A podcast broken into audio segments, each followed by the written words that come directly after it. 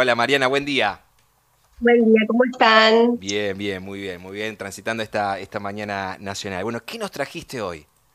Bueno, hoy vamos a hablar de educación, pero de educación superior, porque a partir de mañana ya estamos más cerca del comienzo formal del ciclo lectivo 2024 y a partir de mañana la Universidad de Buenos Aires, una de las tantas universidades que tiene nuestro país, eh, va a abrir el periodo de inscripción para que los estudiantes de las y los estudiantes puedan comenzar nuevas carreras. Hay que decir que la universidad tiene más de 110, 110 carreras que se pueden cursar de grado y además estamos hablando de la Universidad de Buenos Aires, que es una de las 100 más importantes de todo el mundo según el ranking QS. Así que para hablar de esto vamos a convocar al director del ciclo básico común, el Felipe Vega, le damos la bienvenida por Radio Nacional.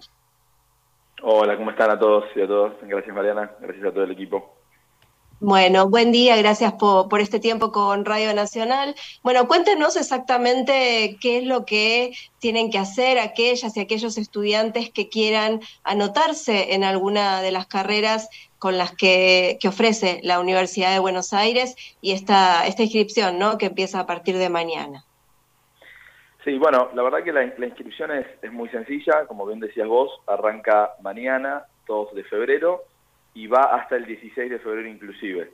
Así que lo primero para anotarse es eso, tienen varios días, son casi dos semanas enteras, eh, digamos, hay tiempo para hacerlo. Y el proceso de inscripción, la verdad que se ha ido facilitando mucho con, los años. Hoy prácticamente toda la inscripción se hace de manera digital, virtual, a distancia, solamente hay un paso eh, de entrega de documentación física hacia el final, pero en principio del 2 al 16 todo es digital y se inicia eh, buscando el link que está en el apartado de inscripciones en la página del CBC o de la UBA. ¿sí? La página del CBC es cbc.uba.ar y la de la UBA es uba.ar. Y así en el, en el apartado de inscripción 2024 encuentran el link que lo lleva a partir de mañana ya habilitado para, para empezar con, con el proceso. ¿sí? El ciclo básico es eh, lo que constituye como un año común para todas las carreras, independientemente de la que sea definida, pero eh, la cursada de alguna manera tiene algunas materias que tienen que ver específicamente con la orientación de la carrera que se va a elegir, otras con la carrera elegida concretamente y otras que son eh, eh, más generales. Esto igual significa que el estudiante tiene que tener en claro qué carrera quiere elegir o al menos la orientación o puede eh, comenzar y dejar que de alguna manera la misma cursada lo vaya, eh, lo vaya acompañando y lo vaya llevando hacia la elección final. Está muy bueno esto que planteas porque es, un, es una de las cosas que más vemos o que más observamos cuando vemos eh, el tránsito de los chicos durante el primer año de sus carreras, que es el año que se cursa en el CBC. Esto también me parece que es algo importante para aclarar. Si bien es tal cual como vos decís, es un primer año donde todos cursan juntos en el ciclo básico y en eso también el CBC tiene una cierta función de puente entre el final de la escuela media y eh, el, el, de lleno en, los estudios de educación superior.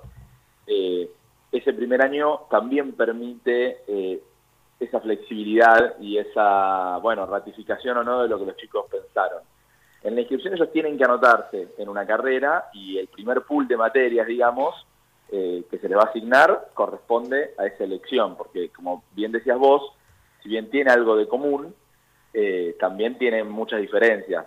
Por darte un ejemplo, el ciclo básico común de una carrera como Derecho, por ejemplo, respecto a una carrera de la Facultad de Ciencias Exactas, como puede ser Ciencia de Datos, solamente tiene dos de las seis materias en común, ¿sí?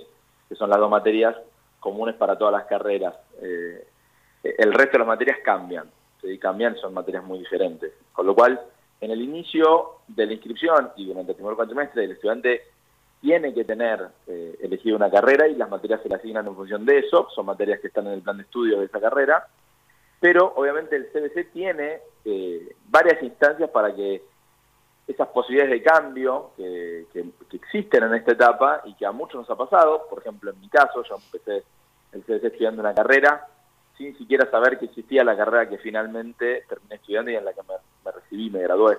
Entonces, esa instancia está abierta, hay muchos espacios de acompañamiento, orientación vocacional, de tutorías entre pares, que el CDC y la universidad en general pone a disposición de los y las chicos y chicas durante el primer año, e incluso ya antes de que, se inscriban. Eh, y obviamente esta, este modelo, digamos, de ciclo básico con materias en común, en un espacio común, permite después flexibilidad si los estudiantes quieren eh, o bien iniciar una carrera en simultaneidad para ver cuál eligen o cambiar de carrera. Y de hecho, también dicho sea de paso, del 2 al 16 de febrero también está disponible ese trámite, que es el de cambio de carrera y simultaneidad, para estudiantes que ya vienen cursando, que ya tuvieron un cuatrimestre y que decidieron cambiarse porque descubrieron que su vocación o sus ganas pasan por otro lado y no por lo que originalmente pensaban, ¿no? Eh, ustedes tienen prevista una inscripción de alrededor de 60.000 estudiantes para, para, este primer cuatrimestre del año. ¿Cuál es el promedio eh, aproximado de inscripciones que registran año a año? Y otra consulta tiene que ver con si la pandemia o la salida de la pandemia eh, modificó en algo esta cantidad de, estudiantes que quieren seguir una, carrera universitaria? Bueno, mira, e-, es interesante la pregunta. 60.000 es eh, el estimado porque es el promedio de los últimos cinco años, ¿no? Más o menos. Es decir, el año pasado tuvimos casi 57.000 y el año pico este, de la serie histórica que tenemos, que es el 2021, o sea, un año de una inscripción bien pandemial, digamos, en febrero-marzo 2021, fue casi de 66, de, 63, perdón. Con lo cual, 60.000 sería el promedio, ¿no? Puede estar un poquito por debajo o un poquito por arriba de ese número, pero digo, eh, eh, el promedio es ese.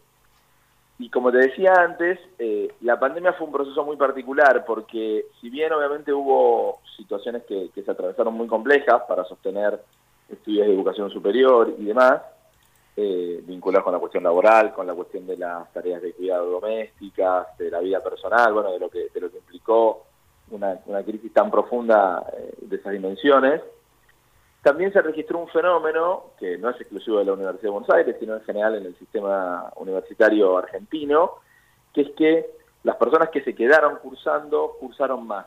Y que muchas personas que tal vez no habían comenzado, no se habían, comenzado, no se habían animado a comenzar o no habían encontrado eh, el momento, impulsado por la virtualidad total de los estudios, que tal vez de alguna manera bajaba el costo transaccional de arrancar, o sea, bueno, puedo empezar y ver cómo funciona estando desde mi casa o combinándolo eh, en mi trabajo en algún momento libre, también con la flexibilidad que, que, se adoptó en muchos ámbitos laborales. Entonces aumentó, aumentó la cantidad de inscritos y también aumentó, y sobre todo esto creo que es un dato interesante para tener, aumentó la cantidad de cursadas de los estudiantes que estaban inscritos. O sea, el promedio de materias que los estudiantes cursaron aumentó durante la pandemia. Eso fue un proceso que fue muy característico del 2020, el 2021 eh, y en parte el 2022, y el año pasado, 2023, ya de alguna manera volvimos a, tener normalizado el promedio de materias que cursan los estudiantes y, los volúmenes, ¿no? Entonces, ahí nosotros nos acomodamos en este número de aproximadamente 57.000 y bueno, de alguna manera estamos en un escenario más característico del pre-2020, ¿no? Estamos conversando con Felipe Vega Terra, que es el director del ciclo básico común de la Universidad de Buenos Aires. Y si tuviera que darle algún mensaje a, las y los estudiantes que están con dudas, que tienen ganas, que, que consideran que la educación superior es una, una eh, un paso importante que tienen que dar en, eh, pensando no solo en el desarrollo personal, sino en el desarrollo del país, por la, trascendencia y la importancia que tiene eh, la universidad argentina, la universidad pública argentina en nuestro país. ¿Qué, ¿Qué, mensaje o de qué manera los convocaría o los incitaría de alguna manera a que, a que se animen a, a inscribirse? Bueno, te agradezco la oportunidad de, dirigirme de esa forma, digamos, a, los futuros y futuros estudiantes nuestros. A ver, yo diría, les diría dos o tres cosas centralmente. La primera que, como decís vos, eh, aprovechen la oportunidad.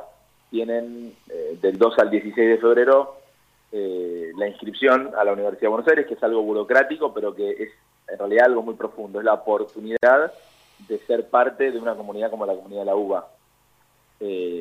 Y me parece que eso es particularmente importante porque también, como decías vos, eh, la Universidad de Buenos Aires es la universidad más importante de Argentina, una de las universidades más importantes del mundo y de la región, y tienen una oportunidad al alcance de la mano porque es pública, como decías vos, y es gratuita.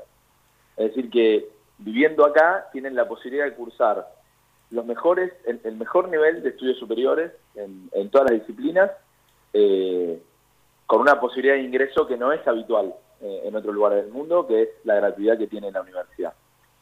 Pero además de eso, también decirles que la Universidad de Buenos Aires los está esperando.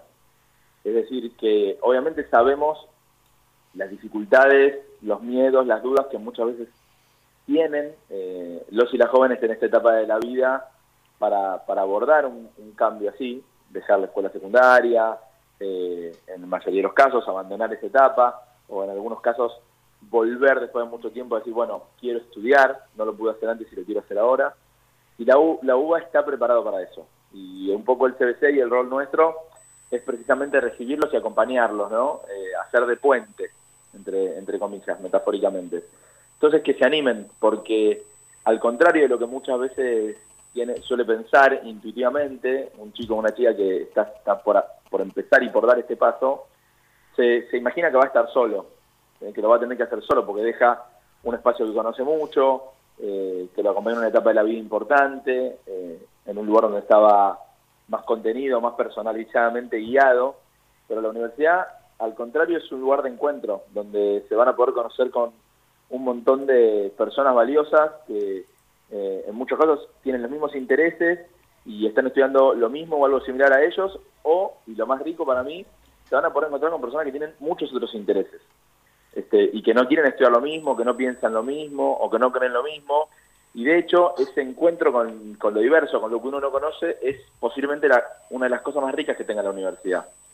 Y esa experiencia, ese paso por la universidad, uno lo transforma completamente.